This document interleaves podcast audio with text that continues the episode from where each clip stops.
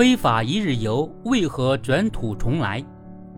和旅游业一起复苏的，不仅有游客的热情，也有诸多不正规旅行社暗戳戳挖下的坑。据报道，架不住小广告的立体精准推送，老套的一日游骗局依旧在坑客。沪上十三家热门酒店中，竟然有八家有形形色色的低价一日游广告推送。来上海玩十九个项目仅需一百八十元。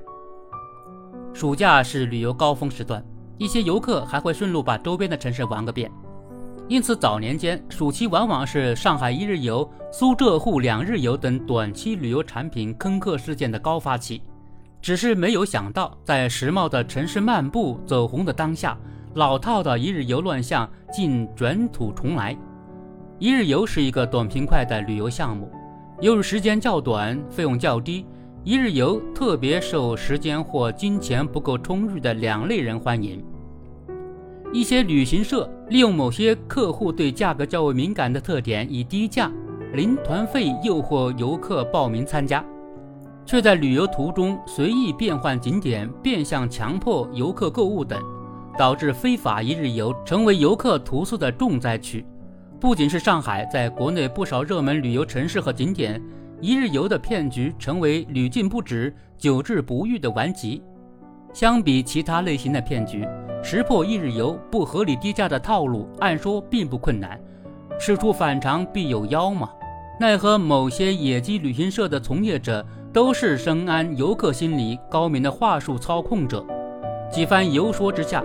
总有一些人会自投罗网，成为待宰的羔羊。其实，一日游的市场一开始也有正规军，只不过由于一日游产品收益不高，很多正规的旅行社的介入渐渐减少，也不会在宣传上投入较多，这就让一些不法机构抓住了商机，趁虚而入。旅游消费有其特殊性，尤其对非法一日游项目而言。绝大多数一日游顾客一般很少会为几百块钱去认真维权，这也是一日游乱象始终难以禁绝的原因之一。必须要看到，这种看似分散的游客小利益受损，最终败坏的不仅是一个景点的口碑，伤害的还将是一个城市的形象。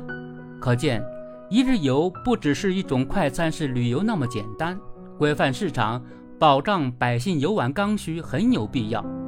整治和打击非法一日游，有关部门当以常态化思维持续开展，不能让游客反复跌进同一个坑里。为此，让非法一日游失去生存土壤和空间，一日游项目才能健康发展。